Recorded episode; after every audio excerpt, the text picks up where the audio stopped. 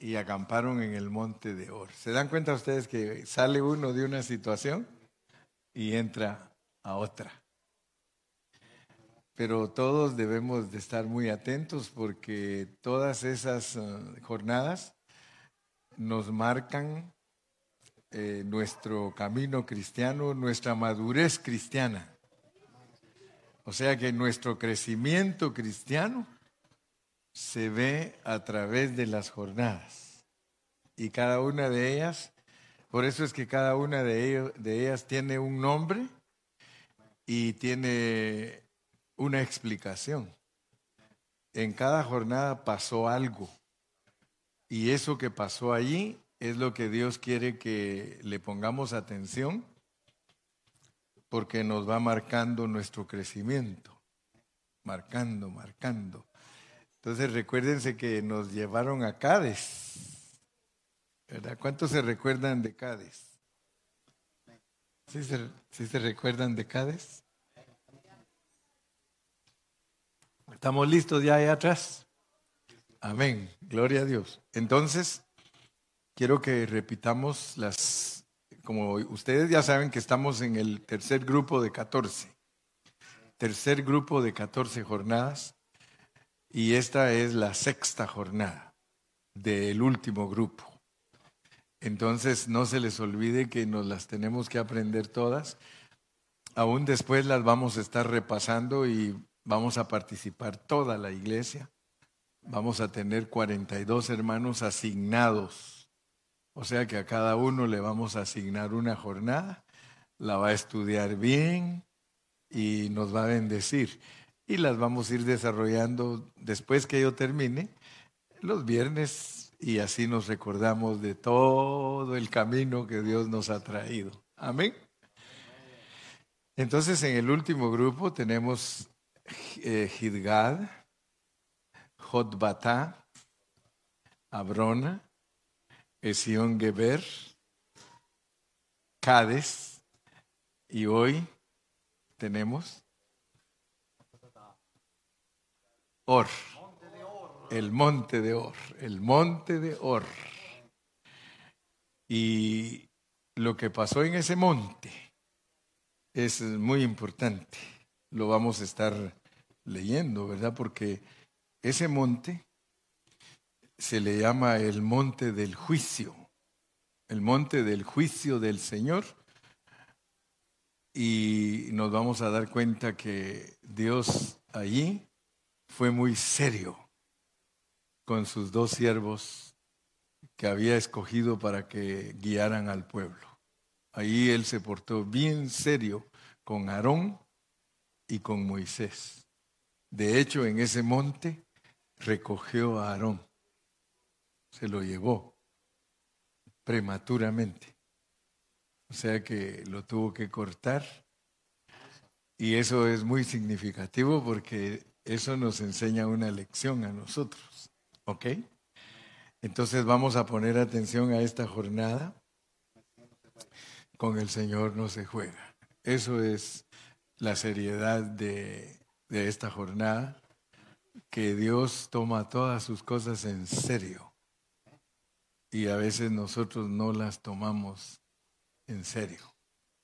Entonces pidámosle a Dios que Dios nos ayude para ser cristianos que de verdad estamos tomando en serio nuestra vida cristiana. Esta lección tiene seis puntos. No sé cuántos voy a poder tocar hoy, pero los que toquemos, gloria a Dios, y si no, pues seguimos el domingo. El primer punto que quiero tocar, oíganlo bien, y los que toman notas, el primer punto es el verdadero avance Escuchen bien, el verdadero avance es un juicio a la carne. El verdadero avance es un juicio a la carne. Recuérdense que en todas las jornadas que veníamos, nosotros veníamos caminando, caminando, de repente Dios detuvo al pueblo 38 años para que diera vueltas. Y durante ese tiempo que estuvieron dando vueltas, eh, no aprendieron. A pesar que Dios les dio lección tras lección, lección tras lección, ellos no aprendieron. They didn't learn the lesson. Por eso no avanzaron. No avanzaron. Nosotros los cristianos, cuando estamos dando vueltas en el mismo lugar, eh, no, no avanzamos. De hecho, estamos en una glorieta, dando vueltas en esa glorieta.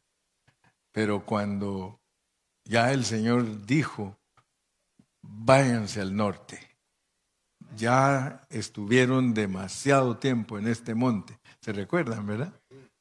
Así que dijo ahora al norte, pues, y de allí en adelante ellos empezaron a avanzar otra vez para poder entrar a la tierra prometida.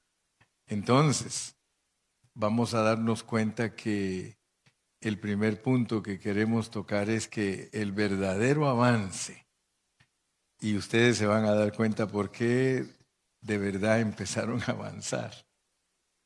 Vamos a ir a números 33 y vamos a, ah bueno, ahí estamos, y vamos a seguir leyendo del 37 al 40, leamos un poquito. Dice el, el 38. Y, y subió. ¿Se dan cuenta que venía dándonos de tal jornada a tal jornada? Y punto. De tal jornada a tal jornada, punto.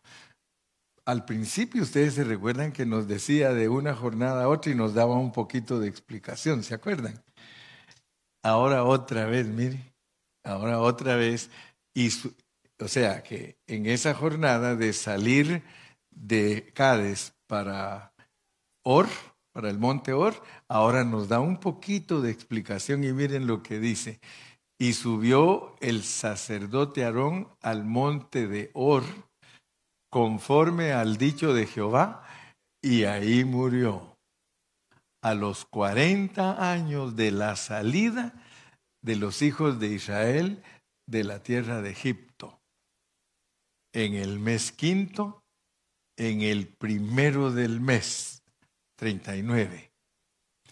Era Aarón de edad de 123 años cuando murió en el monte de Or. Y el cananeo, rey de Arad, que habitaba en el Negev, en la tierra de Canaán, oyó que habían venido los hijos de Israel. Porque ya después de ese vamos a tener otra jornada, 41, y salieron del monte. ¿Se dan cuenta? Entonces quiere decir que vamos a considerar bien, bien, bien los versículos del 37 al 40. Y por eso el primer punto se llama el verdadero avance es un juicio a la carne. Al leer estos versículos que leímos, hasta ahí, hasta ahí es la, la jornada del monte de Or. Pero vayamos a consultar otro versículo, Deuteronomio 10, 6. Deuteronomio 10, 6. Miren cómo dice Deuteronomio 10:6.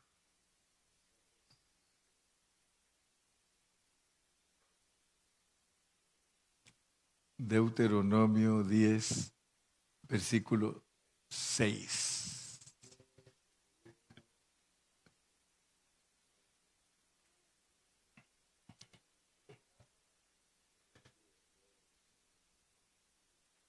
¿No se pudo? Deuteronomio 16.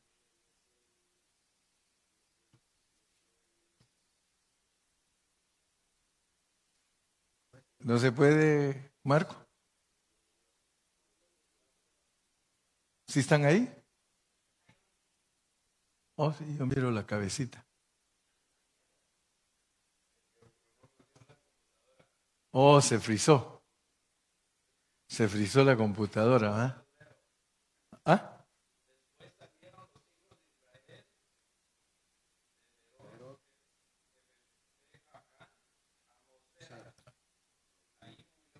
Ok, acuérdense que siempre queremos saber.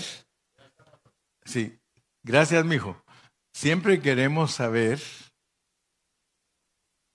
que el lugar donde llegamos no tiene un solo nombre. Se dan cuenta que aquí dice, después salieron los hijos de Israel de Beerot Benejacán a Mosera. Y ahí murió Aarón. Bueno, entonces nos tenemos que preguntar, bueno, ¿en dónde murió Aarón? ¿En el monte Or o en Mosera? En los dos lugares, ¿verdad? O sea que los dos lugares nos dan referencia de la muerte de Aarón. Y ahí fue sepultado y en lugar suyo tuvo el sacerdocio su hijo Eleazar. ¿sí? Entonces, esta jornada que, que estamos considerando es una jornada bastante seria. Es seria porque Dios es serio. Dios es serio porque Dios es santo. Amén. Debemos conocer al Señor en su seriedad y en su santidad. Y así también nosotros seremos sobrios, porque siempre que nosotros perdemos la, sobriedad y la seriedad, de alguna manera afectamos la santidad del Señor. Se lo voy a repetir. Si nosotros no somos sobrios y no somos serios, si nosotros perdemos la sobriedad y perdemos la seriedad, entonces, de alguna manera, la santidad de Dios es afectada. Si ustedes se fijan en el versículo 38 que leímos, regresemos a 33, 38. Si ustedes se fijan, allí ustedes van a ver que aparece una cifra específica. Allí murió a los 40 años, dice en el versículo 38, y subió el sacerdote Aarón al monte de Or conforme al dicho de Jehová, y allí murió a los 40 años de que los hijos de Israel salieron de la tierra de Egipto. Ahora fíjense pues, el número 40 es el número de juicio. El número 40 es el número de prueba. O sea que después de 40 años Dios siempre nos va a dar un juicio. ¿Ok? Ustedes se recuerdan que yo siempre les he hablado de eso. Cuando nosotros cumplimos 40 años con este ministerio, Dios cambió la forma de tratar con nosotros. Yo sé que los que han puesto atención eh, Gilmar siempre va poniendo atención y él siempre me ha dicho a mi pastor, cuando yo estuve predicando que teníamos 40 años de ministerio, yo les dije que hasta me atrevía a decirles que pasamos nuestro desierto y que de ahí en adelante Dios iba a tratar con nosotros en una forma diferente y ha sucedido porque Dios desde ese año para acá, que este es el año 43 de nuestro ministerio, Dios nos ha ido abriendo la palabra en una forma más y más y más clara. Fíjese que el pueblo de Israel había recorrido todo el desierto. Ellos salieron desde allá de Ramesés, y ustedes se recuerdan, ellos habían recorrido por 40 días la buena tierra desde Cádiz, desde Ritma, en el desierto de Cádiz, habían entrado los espías, pero ellos temieron porque fueron incrédulos.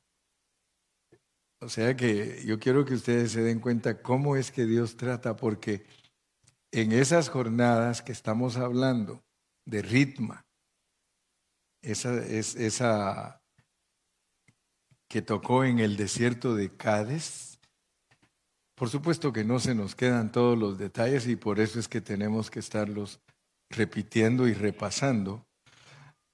allí fue donde ellos entraron como espías para ver la tierra y ellos se tardaron 40 días en hacer esas cositas.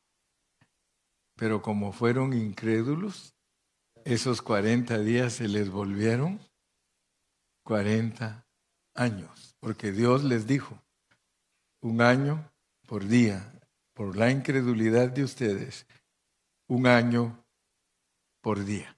Fíjese pues, si nosotros oramos a Dios y le pedimos que nos dé fe, Dios nos evita mucha caminata. O sea que la caminata a veces de que no progresamos y que nos mantenemos dando vueltas en la misma estatura de cristianos, es porque nosotros no tenemos la suficiente fe. Entonces Dios les hizo vagar un año por cada día de su incredulidad. Ahora, cuando se completaron esos 40 años, vino el juicio de Dios. Ahorita ya estamos donde se cumplieron esos 40 años y viene el juicio de Dios y el juicio comienza por casa. Vino sobre Aarón. ¿Sí? Hermanos, nosotros sabemos que Dios es misericordioso, sabemos que Dios es paciente, sabemos que Dios es longánime. Dios sabe esperar, hermanos. ¿Cuántos saben que Dios sabe esperar? Pero ¿cuántos saben que Dios también sabe actuar? Amén. Dios no solo sabe esperar, Él sabe actuar. Y la lección que vamos a aprender hoy, aquí en este pasaje y en números 20, 1, es una lección de seriedad porque Él quiere que todos los que caminamos con Él caminemos seriamente. De verdad, hermano, tú tienes que reflexionar. De verdad, tú tienes que pensar cada vez que oyes la voz de Dios a través del pastor. Tienes que pensar y tienes que examinarte y tienes que preguntarte a ti mismo, ¿verdaderamente yo estoy haciendo esto de Dios en serio? ¿En verdad he llegado al punto en mi vida que esto lo he tomado con toda la seriedad? ¿O sigues siendo un cristiano superficial? ¿Sigues siendo un cristiano que ah, adelantito me emparejo. O oh, uno de estos días Dios me va a tocar. Mm, uno de estos días Dios me va a cambiar. Uno ¿Cómo eres tú, hermano? Examínate. Yo te llamo a la reflexión en este momento, porque vamos a estudiar una lección muy seria. Vamos a ver la descripción de esta jornada y está en el capítulo 20 de Números. Esto que dice aquí en Números 33, 37 al 40, está más desarrollado en Números 20, 22 hasta el 21, 3. 20, 22 hasta el 21, 3. Y no lo vamos a leer, sino que lo vamos a ir desarrollando. Estos dos textos se corresponden el uno al otro. Números 33, versículos 37 al 40 y números 20 del versículo 22 hasta el capítulo 21, esos dos textos se corresponden. Así que vamos entonces a hacer el seguimiento más lento. O sea que hay un seguimiento que es el, el más lento y lo vamos a ir viendo para que el contexto que resalta lo podamos entender. ¿Cuántos me dicen amén? Entonces nos vamos a ir al versículo 22. Vamos a ir al 22, pues. Vamos al 20, 22 y vamos a ir desarrollando despacito. Dice, y partiendo de Cades, los hijos de Israel, toda aquella congregación vinieron al monte de Or. Amén. Esto es interesante porque esta, esta partida de Cádiz, ustedes van a ver que es un avance del pueblo del Señor. Ahora sí van a avanzar. En esta jornada se va a ver bien claro el avance. Estaban dando vueltas. Ahora se va a ver el avance. ¿Se recuerdan que la vez pasada cuando llegamos a Ritma, en el desierto de Cádiz, ellos no avanzaron? ¿Por qué no avanzaron? Por su incredulidad. A ellos les dijeron que ya fueran de una vez a ver la tierra para tomarla. Y regresaron diciendo que esa tierra se traga a sus moradores y que ahí solo hay gigantes, etcétera, etcétera. Entonces ellos, en vez de avanzar, ¿qué pasó? Retrocedieron. Dios los tenía avanzando, avanzando y que si retrocedieron. Pero noten que ellos, de la única manera que avanzan es cuando les toca un camino estrecho. Nosotros, la única manera que avanzamos en nuestra vida espiritual es cuando nos toca camino estrecho. ¿Sí? Ellos avanzaron a través del juicio del Señor a la carne. ¿Sí? El verdadero avance es un juicio a la carne. Por eso ese es el punto número uno que estamos desarrollando, porque es un juicio al pecado. Es un juicio a lo que es meramente adámico y a lo que es meramente natural. Digamos que el verdadero avance es cuando Dios le trae juicio a la vieja creación. Es más fácil que nosotros avancemos cuando Dios nos enferma que cuando estamos sanos. No hay amenes. Fíjese que usted puede estar, si, usted está sano, usted está bien tranquilo y hasta es muy carnal. Pero de repente va a visitar al doctor y el doctor le dice, ¿sabes qué? Te vamos a hacer una biopsia. Aquel que no sabía mucho de los términos léxicos llegó diciéndole a la familia que el doctor le había autorizado una autopsia. Cuando la, la hija lo escuchó, le dice, ¿qué papá? Pues el doctor dice que me van a hacer una autopsia. Papá, pero eso es para los muertos. Pues yo no sé, eso es lo que él me dijo. Y aquí está el papelito, dice. No, papá, dice una biopsia. Entonces, entonces, hermano, el Señor cuando nos aprieta, salimos diferentes. Cada uno de aquellos que cuando el doctor le dice, fíjate que encontramos una bolita, así le dicen a uno we find a little ball. and uh, we have to do a, a, a, biopsia, ¿cómo se dirá en inglés? No sé cómo, pero la cosa es que biopsia, biopsia, vamos a hacer una biopsia, dice. Y esa persona, si es cristiana, sale de allí bien afligida. Ya, no, ya, ya de ahí ya le cambió la vida. Ya cuando llega a la casa, llega bien humilde. ¿Y tú qué pasó, mamá? No, pues dice el doctor. Y, y todos, casi todos reaccionamos de esa manera, porque nosotros avanzamos en nuestra vida cristiana cuando Dios nos pone en estrechez. Entonces, por favor, yo quiero que ustedes vean, porque ese es el punto que vamos a ver ahorita, que el avance verdadero es cuando Dios trata con nuestro viejo hombre. Entonces, Dios aparece aquí enjuiciando a Aarón. 40 años tenía Aarón de haber salido de Egipto y ahora el Señor va a resumir el juicio en los 40 años de Aarón. Cuando yo iba a cumplir 40 años de ministerio fue cuando a muchos se sorprendieron porque les dije, hermanos, siento que ya me voy a morir. Pero era porque estaba leyendo que Aarón se murió a los 40 de ministerio, Entonces dije yo, por aquí como que anda la cosa. Y muchos me, decían, no, pastor, no hable tanto de eso. Galo siempre me decía, no, no hable ya de eso, pastor, si lo necesitamos. Y, Y gracias a Dios, Galo, que ya Dios me dio tres, ya voy sobre el tercer año de los 40, quiere decir que, que el Señor ha tenido misericordia. Hay chanza. Aleluya. Entonces, fíjense pues, cuando viene el juicio al hombre viejo, también viene el avance del hombre nuevo, porque después vimos que hubo una victoria en Orma.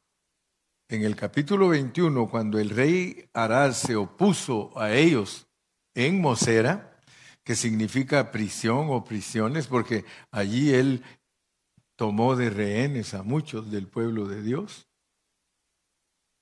El avance es pues con el nuevo hombre y se revela en la victoria de Orma que vamos a estar leyendo también.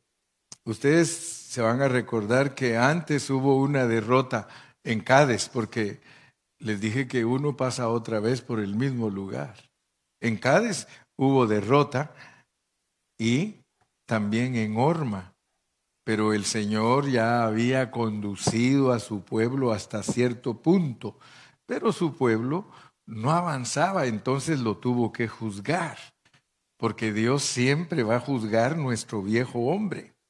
O sea que lo que corresponde a la vieja creación, Dios siempre lo va a juzgar, porque nosotros no nos podemos quedar Adán sino que tenemos que ser Cristo, el nuevo hombre, vestidos de Cristo, vestidos del nuevo hombre. Fíjese que solamente en Cristo podemos nosotros ser victoriosos. ¿Sí? Y solamente la generación nueva, liberada ya del pecado y de la vieja creación, fue la que realmente pudo avanzar en dirección a la tierra prometida que representa la plenitud de Cristo o el don de Dios en Cristo. Pero es precioso leer esta palabra, hermanos, partiendo de Cádiz y partiendo de Cádiz. Qué lindo, hermano, cuando usted sabe que Dios lo saca a usted de una jornada negativa y le dice, hay que salir Aquí hay mucha misericordia, hermano, aún en medio del juicio. Porque el Señor mandó juicio, recogió a Aarón, pero al mismo tiempo les dijo, avancen. Dios hace juicio, pero ustedes se recuerdan que hay un versículo que dice, en tu juicio, Señor, acuérdate de tu misericordia.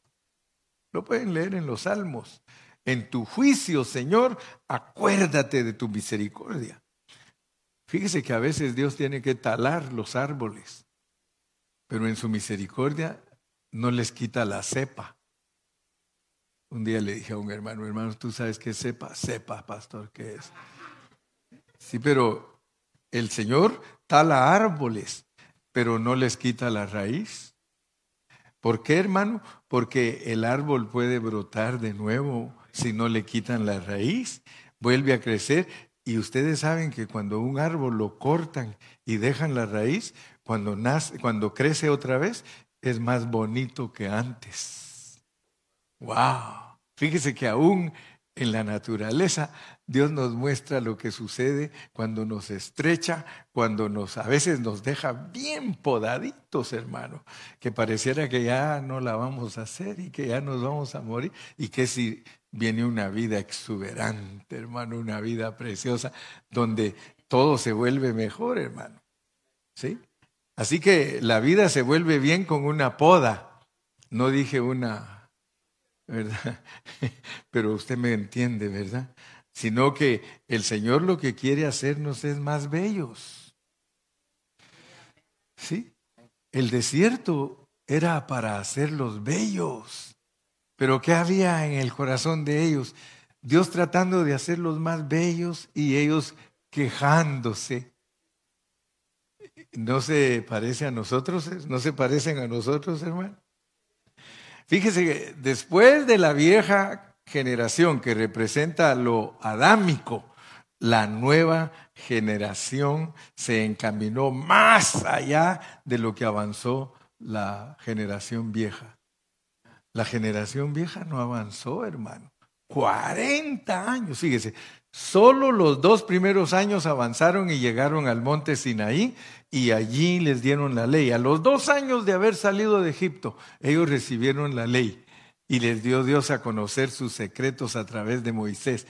Pero después de eso, 38 años. 38 years round and round and round and round and round and round. 38 years. 38 años. Esa es nuestra vida, hermanos.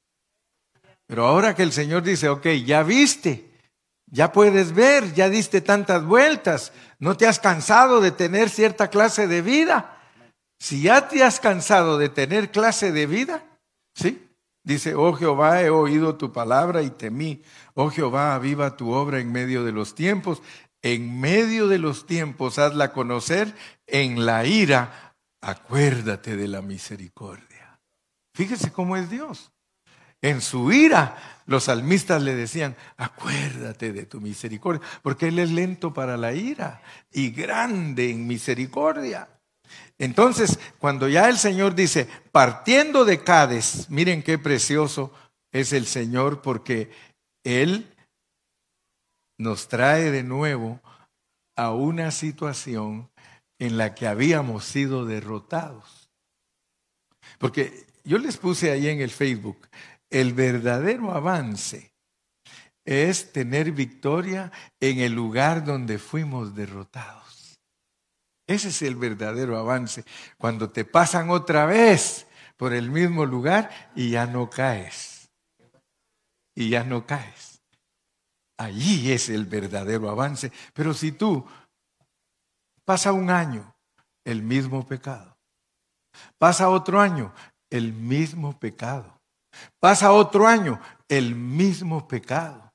Otro año más, el mismo pecado. Another year, the same sin. Another year, the same sin.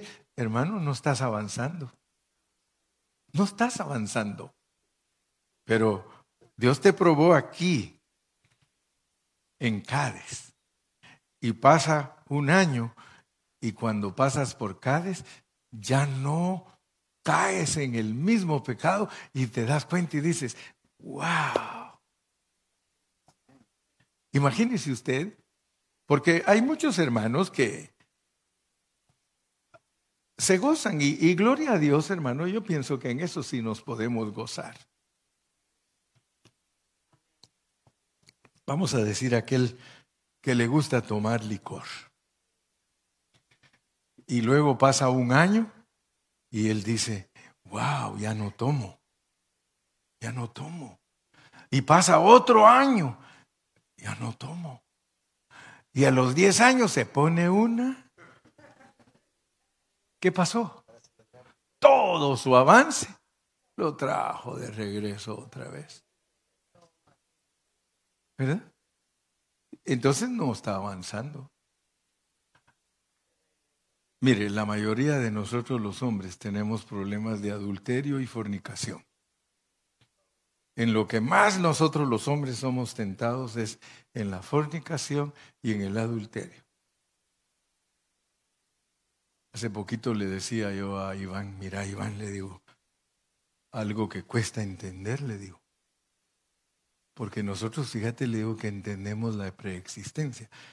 Porque Dios a nosotros nos ha abierto los ojos. Y descubrimos que el problema de nosotros espiritual era la fornicación y el adulterio. Las mujeres no tienen ese problema. Las mujeres tienen otro problema.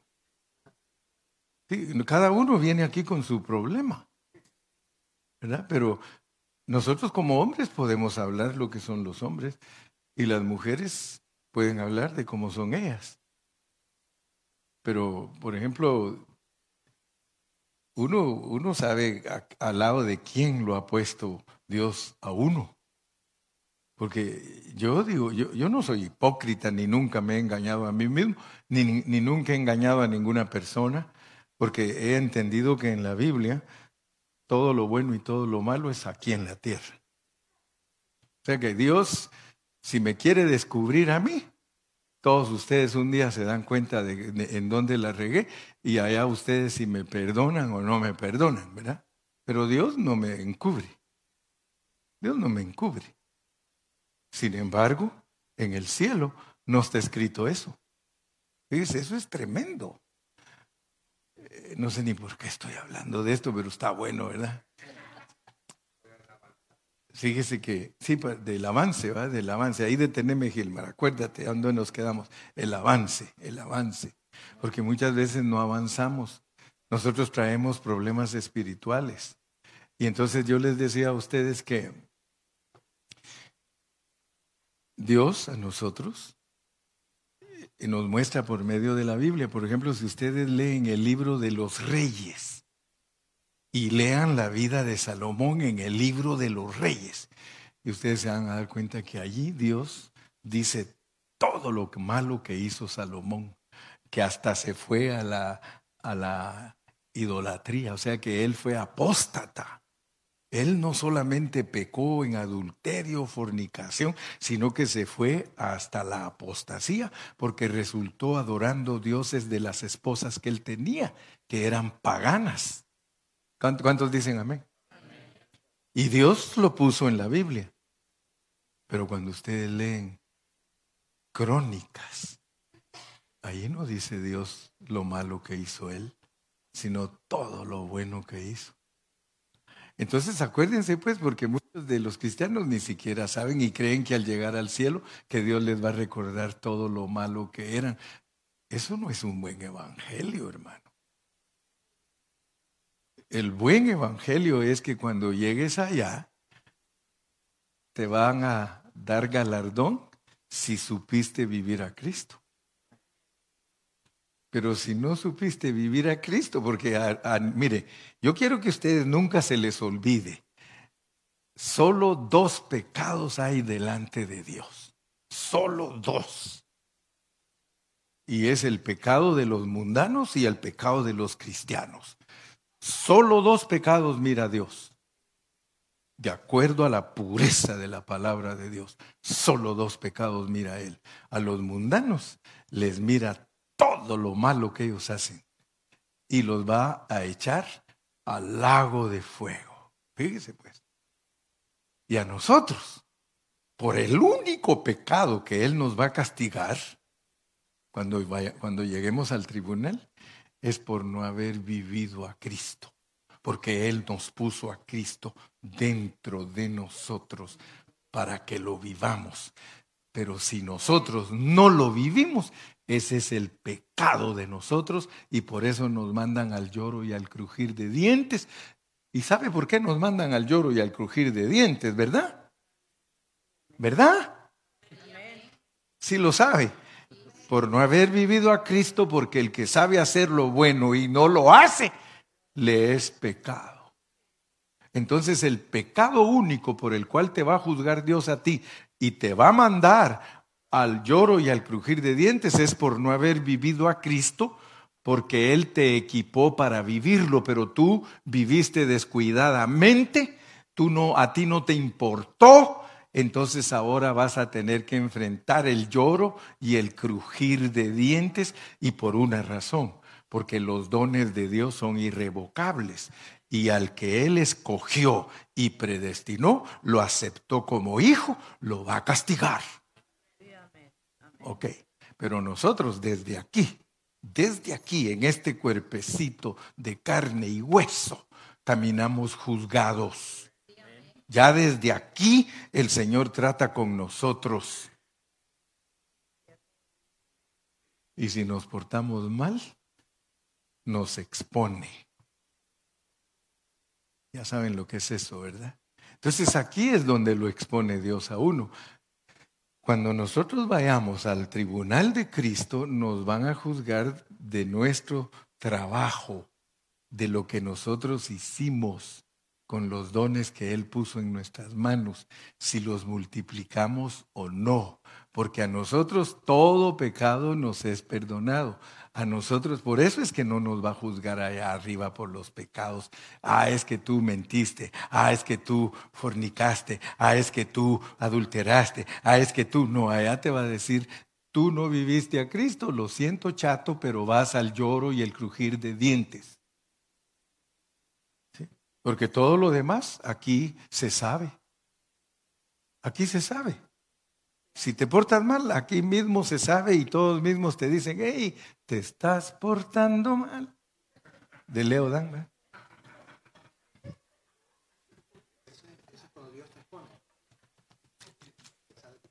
Sí, Dios te expone y sale el pecado a luz. Pero estamos aquí pues que queremos avanzar, hermano. Queremos avanzar, pero de la única manera que se avanza es cuando Dios enjuicia la carne. Cuando Dios enjuicia la carne. Entonces el verdadero avance es cuando le viene el juicio a la carne. Pero noten ustedes que esto es tremendo porque en el mismo lugar que, que Dios permite que lo derroten a uno, en ese mismo lugar Dios le vuelve a dar la victoria. ¿Qué significa eso? ¿Qué significa que en el mismo lugar donde, donde te derrotó el diablo, ahí mismo Dios te levanta? Quiere decir en nuestras debilidades, pues en nuestras carnalidades, en nuestro pecado, en nuestra maldad, en nuestro ego, allí donde fuimos derrotados. Allí mismo el Señor dice, ahora no vas a estar derrotado, ahora te vas a levantar, pero se te tiene que morir el viejo hombre. Porque si no se muere Aarón, no hay forma que entre Eleazar a tomar el sacerdocio. ¿Sí? ¿Cuántos dicen amén? Como dijo aquel, día amén si puedes. Entonces que se nos quede bien clarito pues que, y partiendo de Cádiz, los hijos de Israel, toda aquella congregación vinieron al monte de Or. Entonces podríamos seguir leyendo, ¿verdad? En eh, eh, al, siguiente punto, porque este ya es el 2, vamos a poner la muerte de Aarón. La muerte de Aarón es como el resumen. Sí, el punto 2 es la muerte de Aarón. Sí, punto número 2, la muerte de Aarón. Es un resumen del juicio de la carne. O sea que la muerte de Aarón es como un resumen diciéndote, hey, mira, la muerte de la carne está representada por la muerte de Aarón. Amén. Sí. Eh, si uno es un cristiano ligero porta mal ahí, nadie se da cuenta, que Dios exponga su pecado es que de repente le saquen una foto y lo ven ahí todo sí. Y si entonces si es un cristiano que, por abajito hace sus cosas y no es descubierto, ¿qué quiere decir? Que Dios no lo ha juzgado todavía. Todavía no te ha juzgado. No está hablando de mí, por oh, yo, yo, creí que, porque como suena, suena como que por ahí va la cosa, ¿va? No, no va.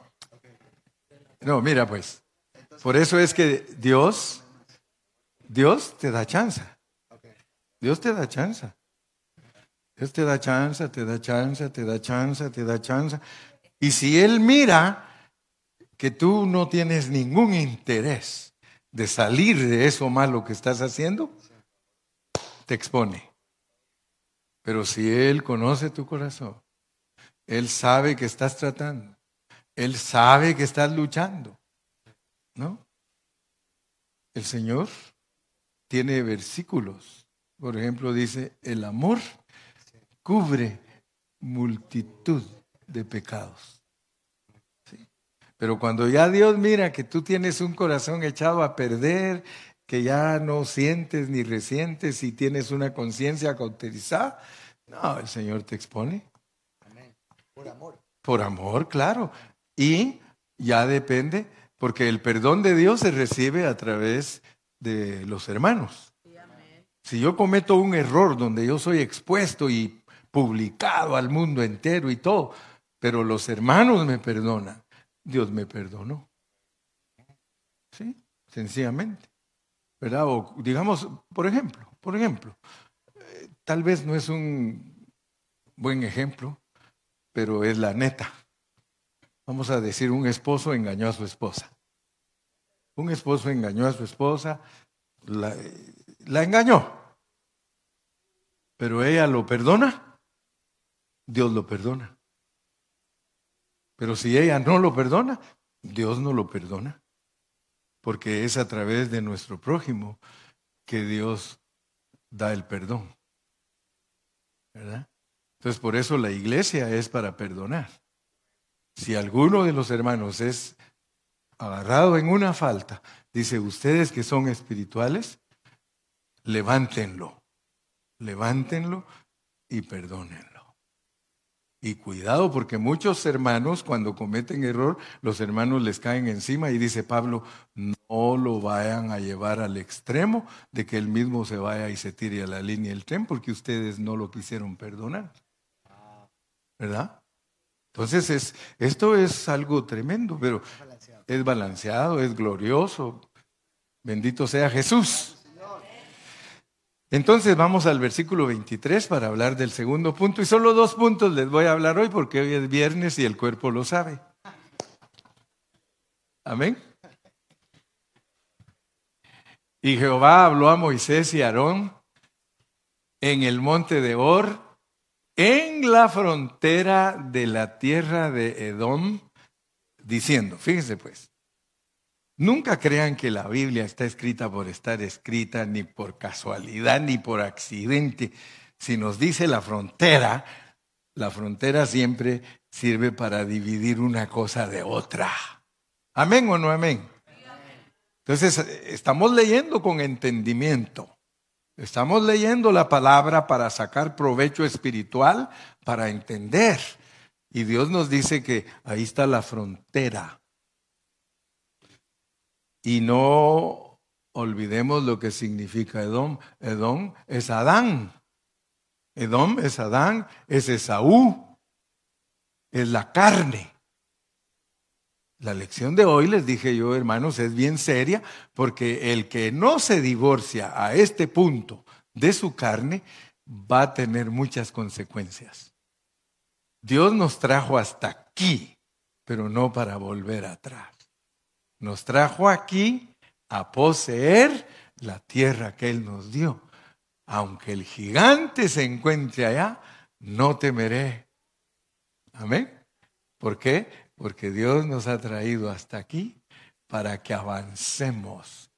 Si Dios te revela a ti lo que es el monte Or como cristiano, es porque Él tiene un propósito para tu vida y no estás oyendo este mensaje como casualidad o como, ah, nunca había oído esto, hermano, te está poniendo Dios entre la frontera. O dejas Edom y te vas a Or o te vas a ahorcar. Amén. Entonces, Nunca tomes los mensajes como algo casual. Tú estás aquí hoy porque hoy es decisivo este día. El que no oiga, este mensaje puede ser que todavía siga en sus, en sus carnalidades y que no llegue a la frontera. Pero tú que estás aquí y los que nos están oyendo en Facebook, a ellos también les está llegando su frontera. ¿Me dicen amén los del Facebook? Aquí hay hermanos buenos que les contestan por ellos.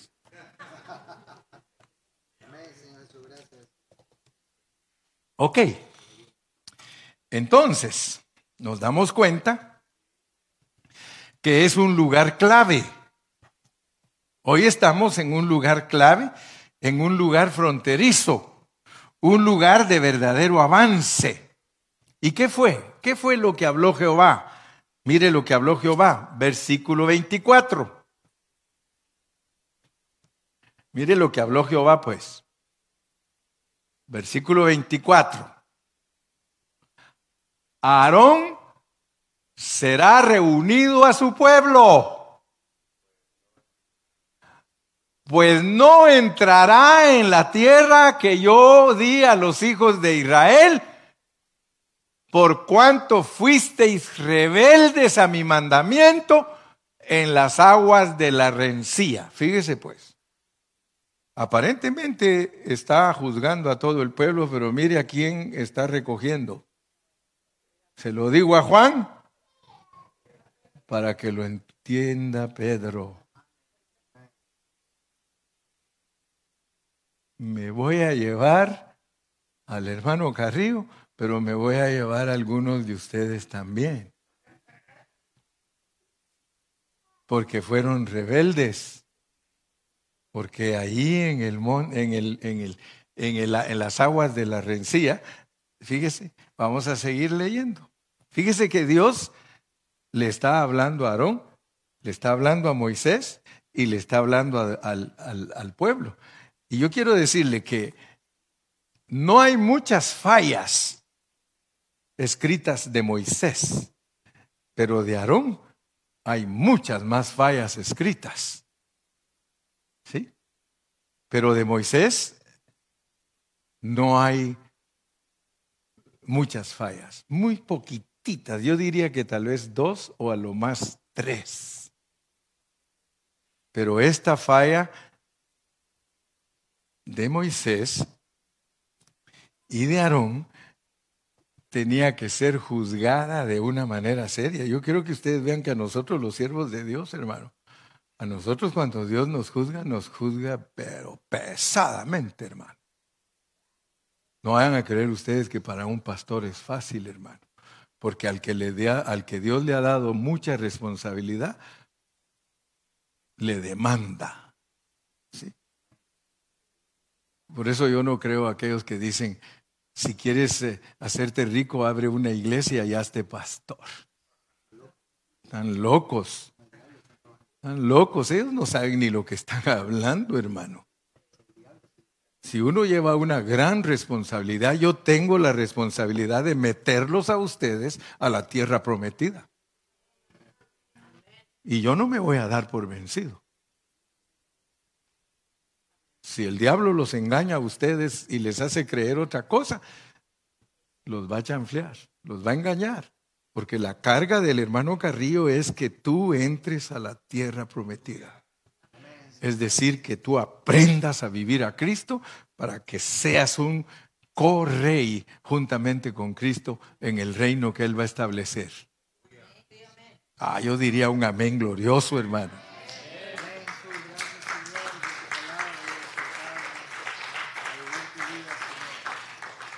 Fíjese que la razón por la cual Dios castigó a Moisés, castigó a María y castigó a Aarón y no los dejó entrar a la tierra prometida. Fue porque ellos no lo, no lo representaron dignamente. Fíjese, eh, ¿quién se puede imaginar que un siervo como Moisés no representó a Cristo, no representó a Dios dignamente en el final de su vida?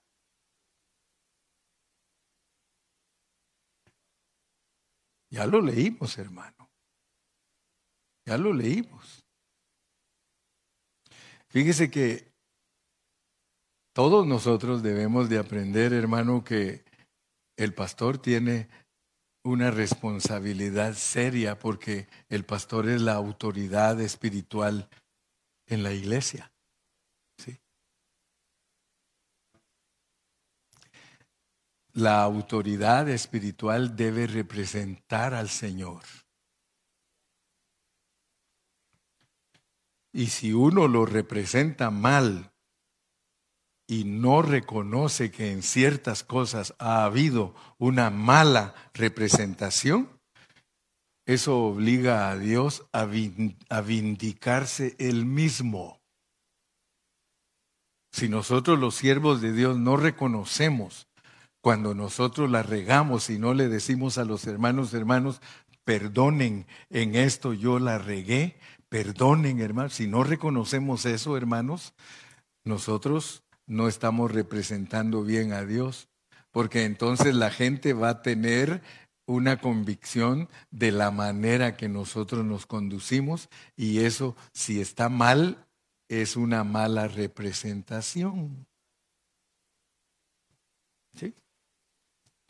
Dios le dijo a Moisés, Moisés, no le pegues a la roca, háblale. ¿Sí o no? ¿Sí? ¿Por qué tuvo Dios que intervenir? Porque él no le hizo caso a Dios. Y él estaba enojado con el pueblo cuando Dios no estaba enojado con el pueblo. Uno de pastor, si Dios no está enojado con el pueblo, no tiene que estar enojado con el pueblo. Pero regularmente nosotros, cuando Dios está contento con el pueblo, nosotros lo representamos enojado. Y cuando el Señor está enojado con el pueblo, nosotros le presentamos un Dios bien contento con ellos.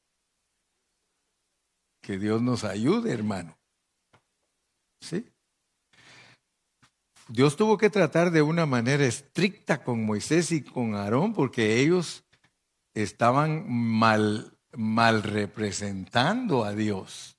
Primero le dijeron al pueblo, ustedes rebeldes quieren que nosotros les hagamos salir agua de esa roca. ¿Ustedes creen que va a salir? Fíjese a qué extremo llegaron. A dudar, a dudar. Moisés no se recordó que cuando iba a entrar al mar rojo y que vino a pedirle a Dios, Señor, ¿y qué hago para abrir el mar rojo? Moisés, alza la vara y ábrelo. Si esto es de fe, esto es de fe, hermano. Entonces, hermano, nosotros debemos de saber que en este negocio el que interesa es Dios y que nosotros no estamos aquí para nuestros propios intereses. Nosotros estamos aquí para los intereses de Dios, hermano. Y Dios da una autoridad delegada. Él nos da autoridad y todos ustedes tienen una medida de autoridad de Dios. Y la Biblia dice que cuando la sal pierde su sabor, no sirve para nada. Dice que sirve para ser pisoteada, hermano. Entonces, nosotros tenemos que aprender a pedir perdón cuando nosotros la regamos.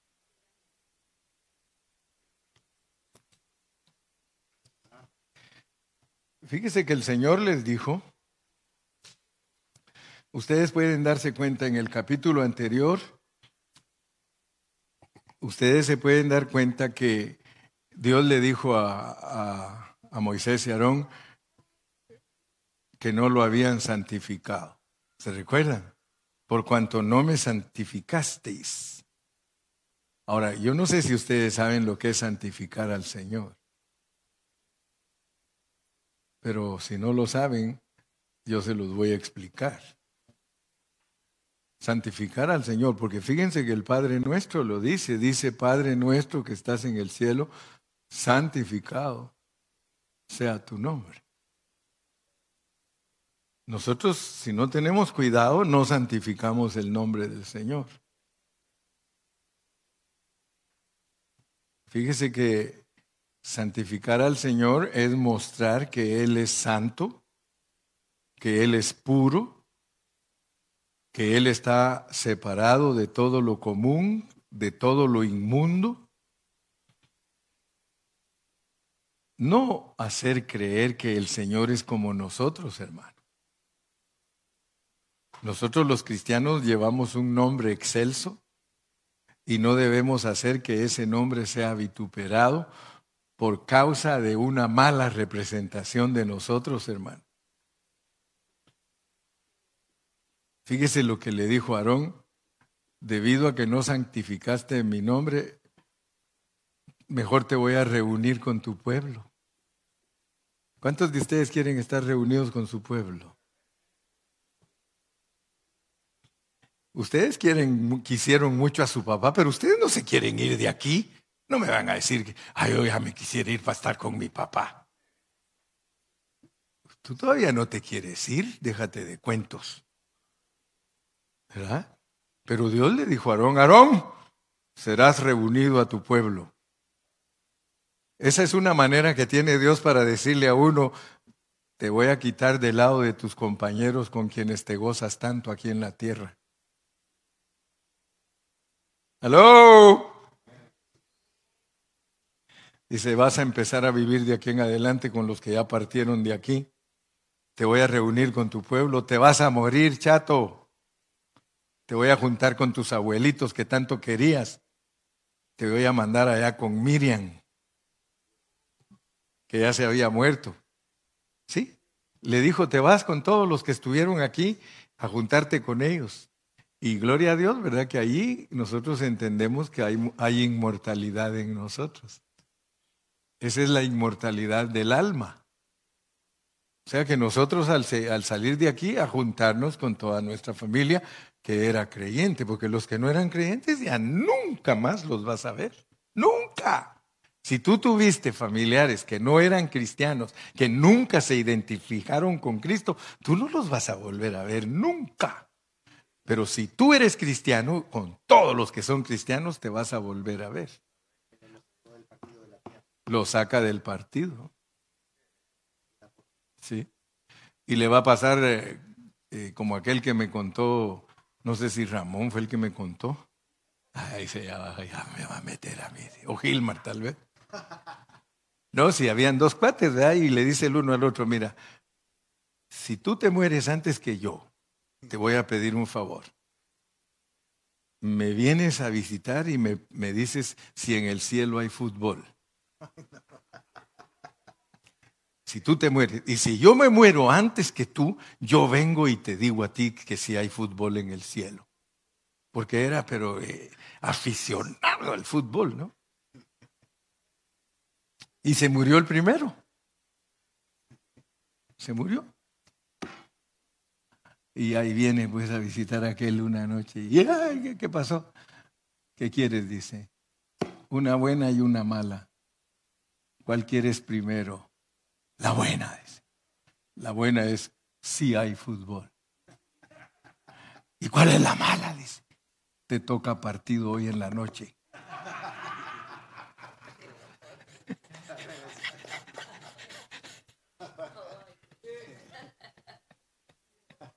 No te vaya a pasar las de ese cuate, ¿verdad?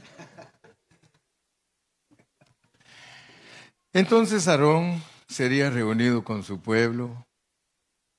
Dios le dijo a Abraham, así se dice también de Isaac, de Ismael y de muchos patriarcas.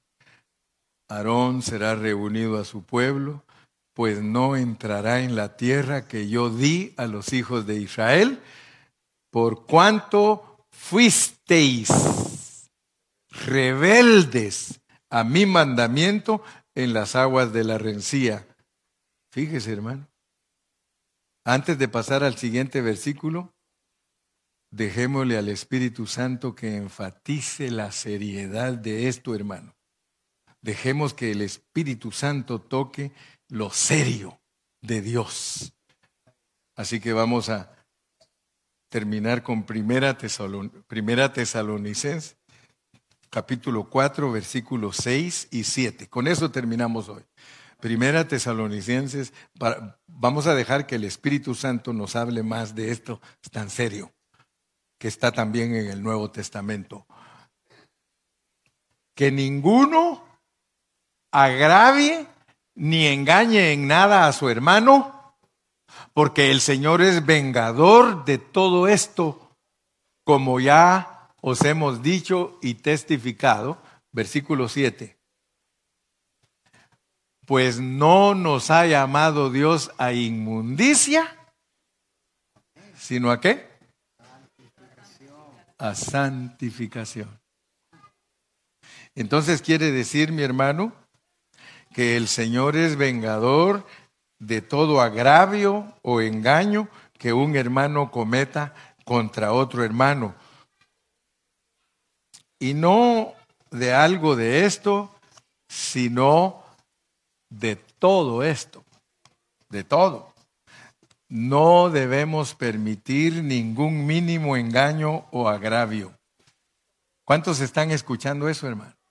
Usted no debe permitir ningún mínimo engaño ni agravio entre los hermanos. No sea chismoso, no sea chismosa, no sea hablador, no sea habladora, no sea un criticón y murmurador de los hermanos, porque usted eso Dios lo va a vengar, Él lo venga, hermano. Él lo venga. Quizá usted ahí todo tranquilito y hablando mal de los hermanos, de repente me va a contar, ay, ay, ¿qué me, qué me pasa? Ay, ay, me duele aquí, me hacha aquí. Sí, por hablador te van a cortar. El mensaje de hoy es que Dios nos puede cortar antes del tiempo. Antes del tiempo. Nosotros aceleramos nuestro viaje. Entonces tenga cuidado. ¿Por qué no? ¿Por qué no shut up? ¿Por qué no, hermano, en vez de, de, recrearse hablando mal de las personas, por qué no mejor se pone a orar por ellas? Póngase a orar por los hermanos, póngase a orar por su esposo, póngase a orar, porque hay muchas hermanas que hasta critican al esposo con las otras hermanas. Es que fíjate que mi esposo es así, así, así, así. Sáquese. ¿Cómo? Tenemos que tener mucho cuidado, hermano, con esta lengua porque nosotros mismos aceleramos nuestra ida. Mire, la lección de hoy es que Dios se lo puede llevar a uno antes del tiempo. Cada día que vivo, hermano, yo quiero llegar a viejito. Yo sí quiero llegar a viejito. Y hasta le pido a Dios, quiero ser viejito, pero no, no enfermo, porque tan, tan triste que es llegar a viejito y todo, en, todo enclenque, hermano. Lo bueno es que usted diga, ¿cuántos años tiene? 80. Ahí te ves como de 60. ¿Ah? Qué bonito cuando le dicen así. ¿Cuántos años tienes? Dice, 80, hermano. Y te ves como de 60. Y algunos, ¿cuántos es 40? Te ves como de 80. Gracias, Señor, por tu vigor. Que no nos vayamos prematuramente, hermano. No te vayas prematuramente. Yo sé que amas a tu abuelito, a tu papá, si ya se fue, pero Dios no quiere que te vayas tan luego. Espérate, que para llegar con ellos hay que llegar viejito, hermano. Viejito. Mire, mi mamá se murió de 86 años y yo no hay gozo más grande que cuando ella me vea llegar y que, ¿y cómo, mi hijo? 86 también, mire. 86, la misma factory. 95, 100. O que llegues glorificado. Joven si vale ser glorificado, porque si Cristo viene y te glorifica, ah, vete de 30, hermano. Vete de 40, vete de 50, pero estar viviendo en este cuerpo, lo glorioso es salir viejito de aquí, hermano. Viejito. Dice, de que desciendan mis canas al Seol con gozo. Amén, aleluya. Cuídate mucho. Cuídate. Pídele a Dios diabetes controlada. Diabetes. Mire que hay bonito, de veras. Yo conozco hermanos que dicen diabetes controlada, hermano. Pero hay otros, hermano, y la diabetes, 300, hermano.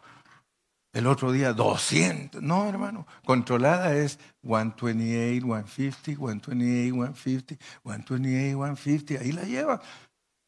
Pero si Todavía tienes la costumbre, este, tres Coca-Colas, hermano. Ay, chucha, dijo aquel. ¿Sí? Imagínate. Le dicen, cómete un pedacito de pastel. Pastelote agarra siempre, hermano. Un poquito de helado, la cubeta está ahí.